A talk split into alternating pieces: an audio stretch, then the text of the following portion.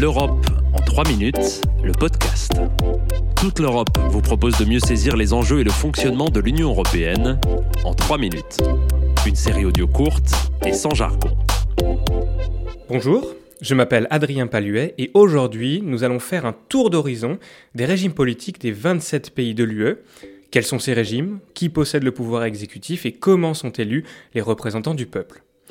Tout d'abord, il y a une chose à savoir, pour prétendre faire partie de l'UE, les États membres doivent tous posséder des institutions démocratiques, ce qui signifie appliquer la séparation des pouvoirs, respecter les droits de l'homme et organiser des élections au suffrage universel.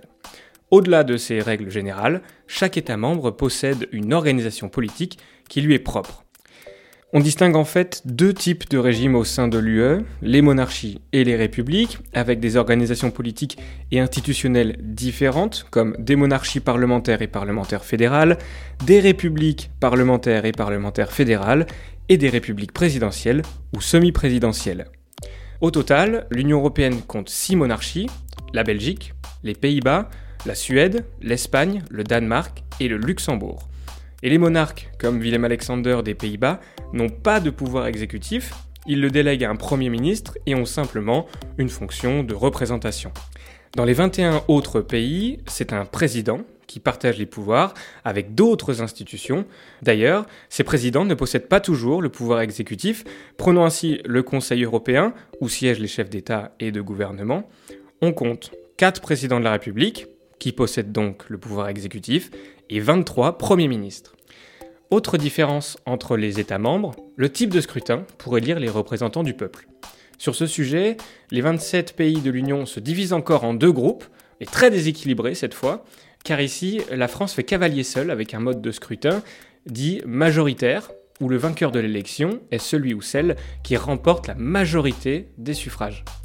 A l'inverse, les 26 autres pays membres utilisent ce qu'on appelle la proportionnelle, un scrutin qui permet un partage des sièges en fonction du nombre de voix récoltées. A noter que tous les États membres n'appliquent pas euh, le même degré de proportionnel lors de leurs élections.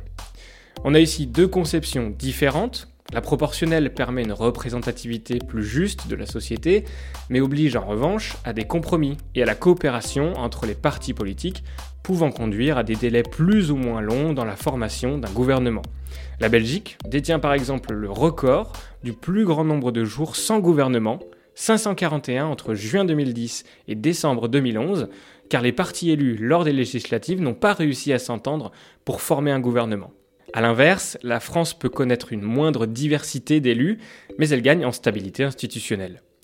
Et bien évidemment, comme dans toutes les démocraties, et quel que soit le régime politique, monarchie ou république, l'alternance politique est la norme au gré des élections, durant lesquelles la construction européenne est un sujet important des débats.